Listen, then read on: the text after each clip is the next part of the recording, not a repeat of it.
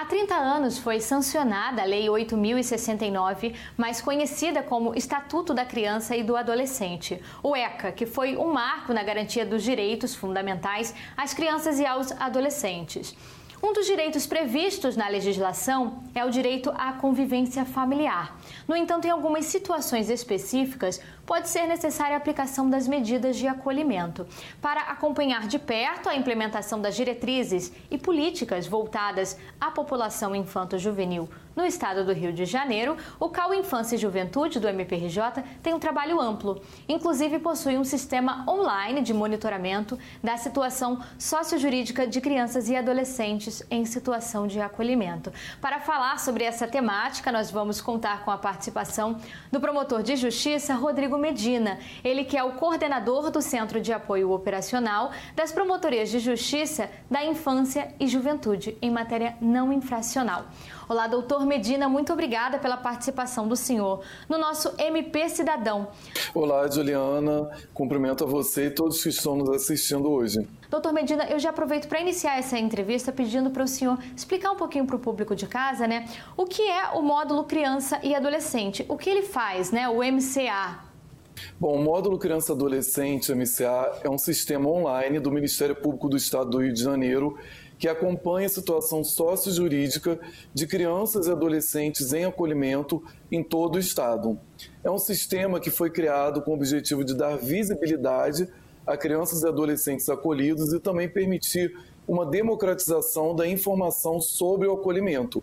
Através desse sistema que foi criado e é gerido pelo Ministério Público, nós temos todos os órgãos do sistema de garantia de direitos que trabalham com acolhimento integrados nesse mesmo sistema. Então, é acessado por promotores de justiça, juízes, defensores públicos, equipes do MP, equipes do Poder Judiciário, dirigentes de serviços de acolhimento, equipes técnicas, conselhos tutelares e gestores municipais. E cada órgão acessa o sistema que tem dados sigilosos de acordo com a sua atribuição legal. Então, são níveis diferentes de acesso de acordo com as funções que cada órgão desempenha. Esse sistema ele existe desde 2007. Em 2008 ele ganhou o prêmio Inovare e em 2013 ele recebeu uma menção honrosa no prêmio do CNMP. Ele foi criado no âmbito do Ministério Público pela Procuradora de Justiça aposentada, doutora Rosa Carneiro, pela doutora Maria Amélia Barreto, que é Procuradora de Justiça da Infância e da Juventude, e pela Promotora de Justiça Liana Barros. E elas deixaram um verdadeiro legado para o Ministério Público do Estado do Rio de Janeiro, para as crianças e adolescentes acolhidos e para toda a rede de proteção. Doutor Medina, qual vem sendo a importância do MCA no acompanhamento da situação sociojurídica de crianças e adolescentes no estado do Rio nesses anos e principalmente em tempos de pandemia? É, bem, como eu falei anteriormente, o objetivo do MCA foi democratizar a informação sobre o acolhimento, integrar todos esses órgãos e permitir que a atuação fosse menos burocratizada. Então, hoje, o promotor de justiça tem uma ferramenta com extrema potência em que ele vê as informações sobre crianças e adolescentes em acolhimento em tempo real. Então, se uma criança recebe uma medida de proteção, logo que o sistema é atualizado, isso acontece poucas horas depois, ou um dia depois no máximo, o promotor de justiça já tem informação sobre o acolhimento daquela criança, assim como os outros órgãos que acessam o sistema de acordo com as atribuições que eles exercem. Então, esse potente banco de dados, que é gerido pelo Ministério Público, permitiu que fosse dada uma visibilidade à situação dessas crianças e adolescentes e que elas não permanecessem nas entidades de acolhimento esquecidas sem que o caso delas fosse verificado nos prazos que a lei estabelece. Então, é, internamente no trabalho do Ministério Público, a gente consegue apresentar para os promotores algumas provocações para atuação. Então, nós nos comunicamos com os promotores periodicamente e indicamos às crianças e adolescentes que estão sem visita no, é, no acolhimento ou que não têm ação é, proposta para a defesa de seus direitos. E com isso, esses casos eles recebem uma maior atenção e podem ser monitorados em tempo real pelos promotores de justiça. Durante a pandemia Covid, o MCL foi uma ferramenta fundamental na defesa do direito dessas crianças e adolescentes acolhidos. Aqui no estado do Rio de Janeiro, até 30 de junho de 2020, nós não tínhamos nenhuma vara da infância e da juventude com processo eletrônico em funcionamento. Agora, todas as varas do estado já têm, mas até 30 de junho essa era a nossa realidade. Então, nos meses iniciais da pandemia, o MCL serviu como uma ferramenta para permitir que os, os casos das crianças e adolescentes fossem acompanhados de forma remota. Então, o cartório da vara da infância não estava funcionando, o, o Poder Judiciário estava funcionando em regime de plantão nas diversas regiões do Estado e com o MCA, juízes e promotores puderam acompanhar a situação dessas crianças acolhidas, mesmo com os processos com a tramitação suspensa temporariamente. Então, assim, foi uma ferramenta que auxiliou muito no trabalho e permitiu, inclusive, que no mês de abril fossem realizadas as reavaliações de medida, que em abril e outubro nós realizamos as audiências que nós chamamos de concentrada, em que nós reavaliamos todos os casos de cada criança e adolescente acolhido no Estado. Então, em abril, no auge da pandemia, bem no início da pandemia, os serviços ainda estavam se reorganizando para essa nova realidade e o MCA foi uma ferramenta que permitiu que todos aqueles que trabalham com acolhimento consultassem a base de dados do MP, que é uma base alimentada desde 2007, e pudessem tomar as decisões nos casos individuais de crianças e adolescentes. Perfeito, doutor. É, o 25º Censo da População Infanto-Juvenil acolhida no estado do Rio de Janeiro traz à sociedade importantes dados sobre a realidade do estado. É, quais, quais, deles o senhor considera mais alarmantes, os mais significativos? É, bem, pensando sobre o MCA, a gente teve uma evolução muito grande no estado na medida em que, com esse monitoramento constante da situação individualizada de crianças e adolescentes, e, além disso, com as mudanças que o Estatuto é, teve pela Lei 12.010 em 2009 e a Lei 13.509 de 2017, crianças e adolescentes acolhidos passaram a ter mais visibilidade. Então, vocês imaginem, no início desse trabalho, em 2007, nós tínhamos no estado do Rio de Janeiro 3.782 crianças e adolescentes sem acolhimento. Hoje, com dados do censo de 30 de junho de 2020, nós temos 1.425 crianças acolhidas. Então, teve uma redução de muito mais do que 50% ao longo desse tempo, com as mudanças legislativas e com esse monitoramento constante. O censo do MCA nada mais é do que uma coleta de dados sobre, do sistema em dois momentos do ano. Em 30 de junho e em 31 de dezembro, a gente paralisa o sistema para coletar os dados e sistematizar. Então, esses dados do 25º censo, eles são um retrato do sistema de acolhimento no estado do Rio de Janeiro em 30 de junho de 2020. É, nós produzimos esse ano o 25º censo com indicadores sobre a situação de crianças e adolescentes acolhidas, como o número total, em que serviços elas se encontram, quantas recebem visita, quantas têm ações propostas para definição dos seus, da sua situação jurídica, quantas estão disponíveis para adoção, dentre outros dados relevantes. Mas além do censo que a gente produz a cada semestre, esse ano, em razão da pandemia, nós desenvolvemos um estudo inédito no país sobre a situação de crianças e adolescentes acolhidos, em que nós comparamos o período de março a 30 de junho de 2019 com março a 30 de junho de 2020. Então, nesse sentido, nós vimos que desse total de 1.425 acolhidos, na primeira infância, ou seja, na idade de 0 a seis anos, nós tínhamos 429 crianças, o que corresponde a 30% dos acolhidos. E de 7 a 18 anos incompletos, que pega uma parte da infância e da adolescência também, nós temos 996 crianças e adolescentes acolhidos, o que totaliza 70%.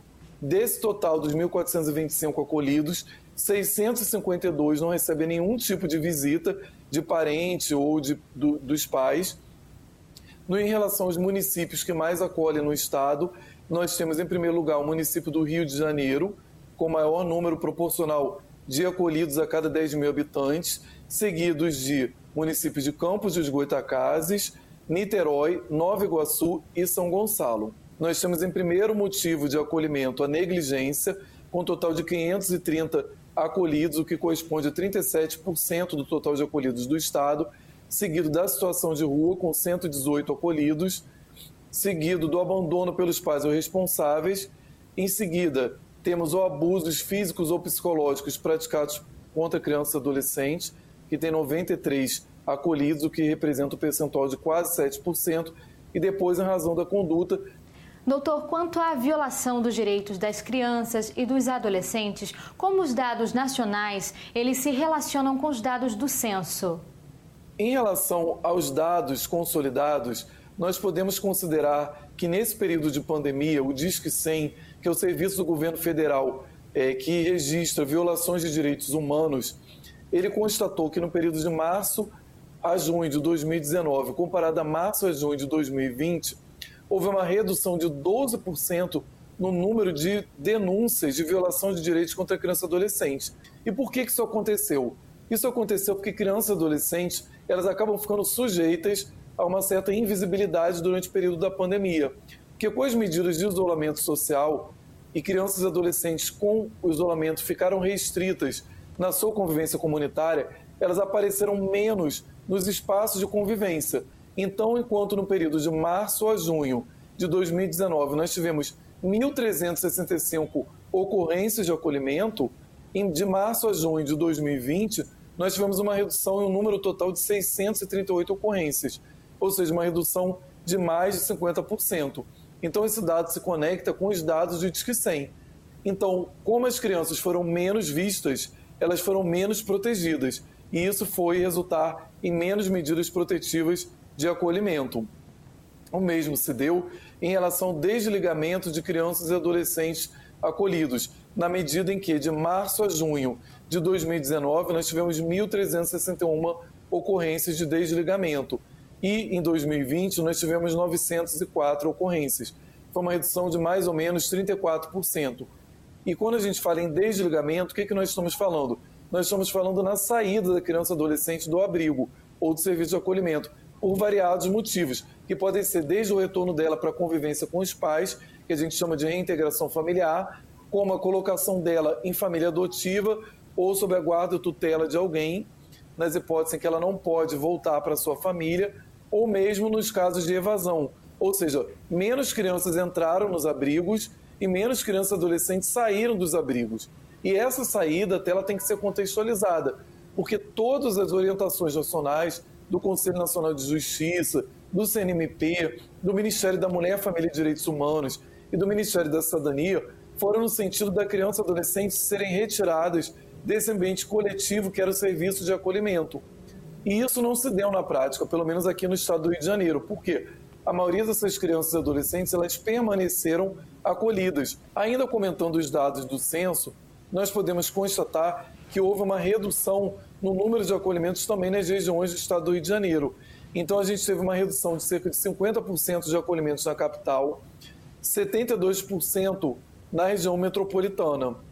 Em relação à faixa etária, a gente vê que as crianças e as crianças pequenas da primeira infância de 0 a 6 anos, elas tiveram uma redução grande no número de acolhimentos, mais ou menos 50% se a gente comparar março a junho de 2019 com março a junho de 2020. E, por fim, o que a gente constatou também foi que houve um aumento pequeno em relação à modalidade do acolhimento familiar.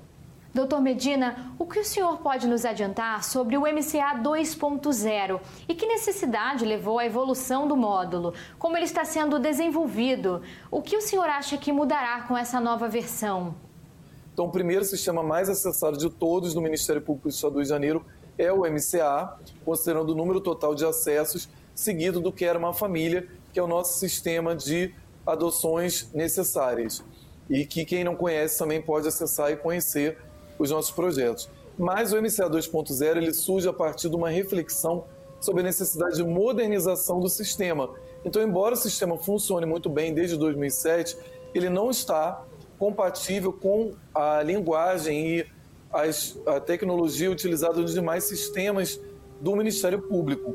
Então, em razão disso, o CAL Infância e Juventude apresentou à Administração Superior do MP essa proposta de modernização do MCA criando esse novo MCA, que seria o MCA 2.0. Então, como o MCA é um sistema democrático, da mesma forma nós pensamos essas alterações de forma totalmente democrática. Então, no ano de 2018, nós realizamos diversos workshops com os diversos órgãos que acessam o sistema. Então, nós fizemos dinâmicas com o serviço de acolhimento, com conselheiros tutelares, com promotores de justiça, com equipes técnicas de poder judiciário e ouvimos de cada um desses segmentos de usuários do sistema o que, que eles esperavam em relação ao MCA, ou seja, que mudanças eles gostariam de ver implementadas no MCA de acordo com as funções que eles desempenham nos seus trabalhos é, utilizando a ferramenta. Então, com base nisso, nós fizemos uma grande lista com todas as alterações, nós redesenhamos o sistema, nós pensamos no sistema como um grande portal que vai ter uma série de aberturas para os MPs estaduais. Nós estamos com uma grande expectativa. O Ministério Público do Estado do Rio de Janeiro realizou um procedimento licitatório, contratando uma fábrica de software para desenvolver essa nova ferramenta, assim como outros sistemas da casa que vão ser também alterados. Doutor Rodrigo Medina, infelizmente a nossa entrevista está terminando. Eu gostaria de agradecer novamente pela presença do senhor no MP Cidadão. É, muito obrigado, Juliana, fazendo uma reflexão sobre os dados do censo eu queria deixar como mensagem a importância de serem feitas denúncias ao Ministério Público sobre as violações de direitos de criança e adolescente. Nós temos que refletir que durante a pandemia, com as medidas de isolamento social, houve um aumento é, das das, dos casos de violência intrafamiliar e de violência doméstica, isso impacta diretamente na vida de crianças e adolescentes que estão em casa com suas famílias. E muitas vezes é nesses ambientes que as violências vão ser perpetradas. Então é muito importante que qualquer pessoa que tenha notícia de violência praticada contra criança e adolescente denuncie o Ministério Público e faça isso inclusive de forma anônima, se não puder ou não quiser se identificar. Então ela tem diversos canais à disposição, vou citar o canal da ouvidoria, ela pode ligar para o número 127, ela pode acessar o WhatsApp do Ministério Público, que é o 993 663 100 993 663 100. Através desse canal de denúncia, ela tanto pode mandar é, mensagens escritas no WhatsApp do Ministério Público, como ela pode fazer ligações para esse número.